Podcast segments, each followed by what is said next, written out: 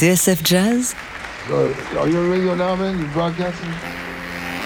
centenaire de la naissance de Charles Mingus. And ladies and gentlemen, the man who has made this all possible, Charles Mingus. Mingus de A à Z. F comme Fables of Phobos. C'est l'un des morceaux de Mingus les plus engagés politiquement. Fables of Phobos, du nom de ce gouverneur de l'Arkansas hostile à la scolarisation d'élèves noirs dans la ville de Little Rock en 1957. Confronté lui-même très tôt au racisme en raison de son métissage, couleur de chiasse, écrit-il à ce propos dans son autobiographie, Mingus grave une première version de ce morceau en 1959 dans l'album Mingus à Home, mais à l'époque, Columbia Records refuse d'y inclure des paroles.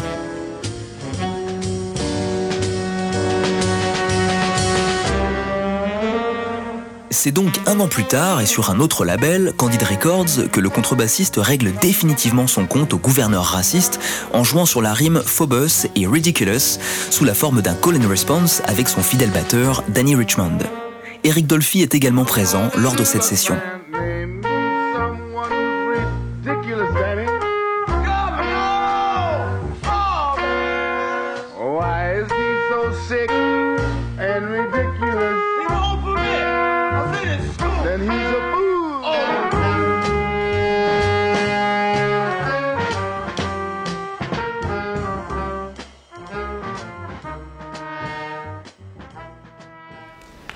You broadcasting? centenaire de la naissance de Charles Mingus. Ladies and gentlemen, the man who has made this all possible, Charles Mingus. Mingus de A à Z. G comme généalogie. Un vrai kaléidoscope, la généalogie de Charles Mingus. Un peu comme sa musique, mélange de rigueur harmonique et d'éclat tumultueux au carrefour du blues, du gospel et de l'écriture classique occidentale. Sa mère, Harriet Sophia, qui meurt d'une myocardite quelques mois après la naissance de son fils dans l'Arizona, a du sang anglais et chinois. Le père, lui aussi prénommé Charles, est le fils illégitime d'un esclave et d'une Suédoise, fille d'un propriétaire blanc. Il ne se considère pas du tout comme un noir. Quant à la belle-mère qui élève le futur contrebassiste à Watts, un quartier de Los Angeles, elle est d'origine indienne. Mingus lui-même dira à certains moments qu'il a du sang mexicain. De quoi lui inspirer une quête de transcendance qui va parcourir l'ensemble de son œuvre.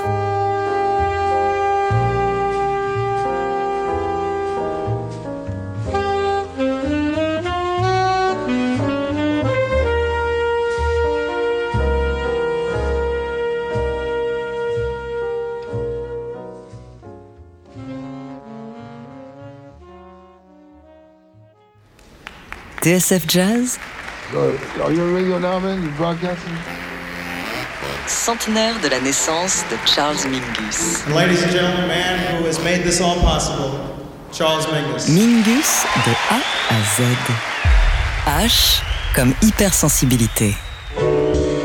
Au-delà de son caractère ombrageux, Charles Mingus est d'abord un hypersensible. Les dépressions chez lui se voient moins que les orages, mais elles ont peut-être plus d'impact sur une sensibilité aussi écorchée que profondément romantique.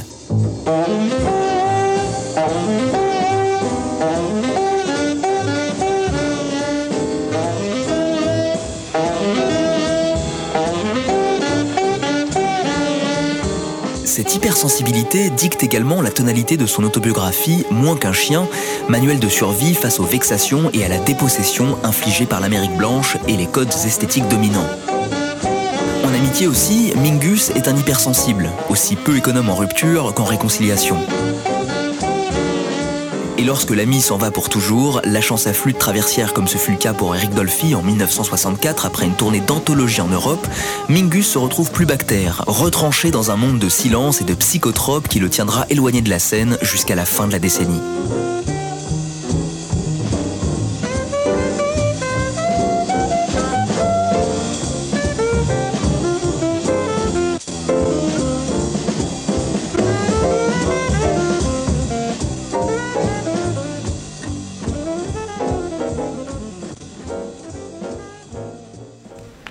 You broadcasting? centenaire de la naissance de Charles Mingus. Ladies and gentlemen, the man who has made this all possible, Charles Mingus. Mingus de A à Z. I comme instrument.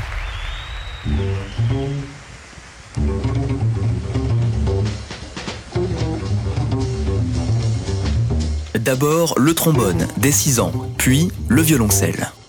C'est l'un des premiers mentors de Charles Mingus, le clarinettiste Buddy Collette, qui va le convaincre en échange d'un engagement dans son orchestre de changer une nouvelle fois d'instrument.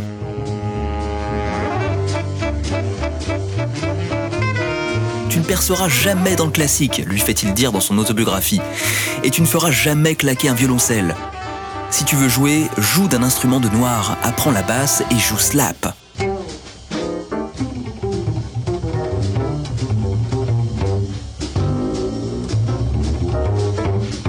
Ce sera chose faite aux côtés d'un autre musicien enseignant, Red Callender, qui l'initie à une sonorité tranchante et à une manière assez physique d'envisager la contrebasse en tirant sur les cordes pour gagner en agressivité.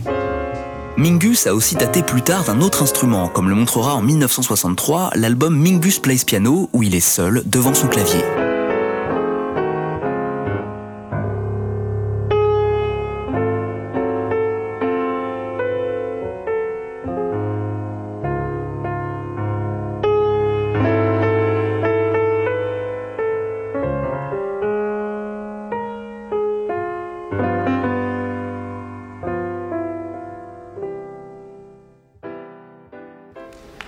You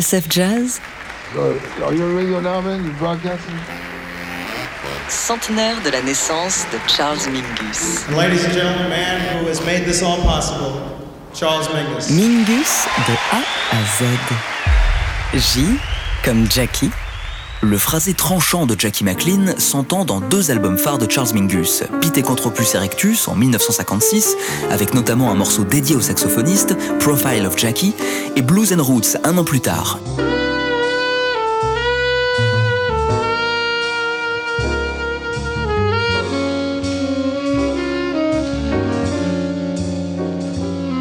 Par sa rencontre avec Charlie Parker, McLean en a aussi repris les addictions avec dans la foulée une violente altercation avec Mingus.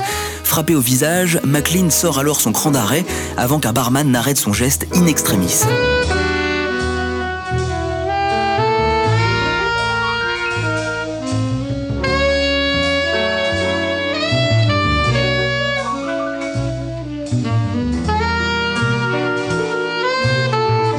De fait, Mingus avait en horreur les paradis artificiels, qu'il assimilait à une attitude de fuite et de renoncement en matière de créativité musicale.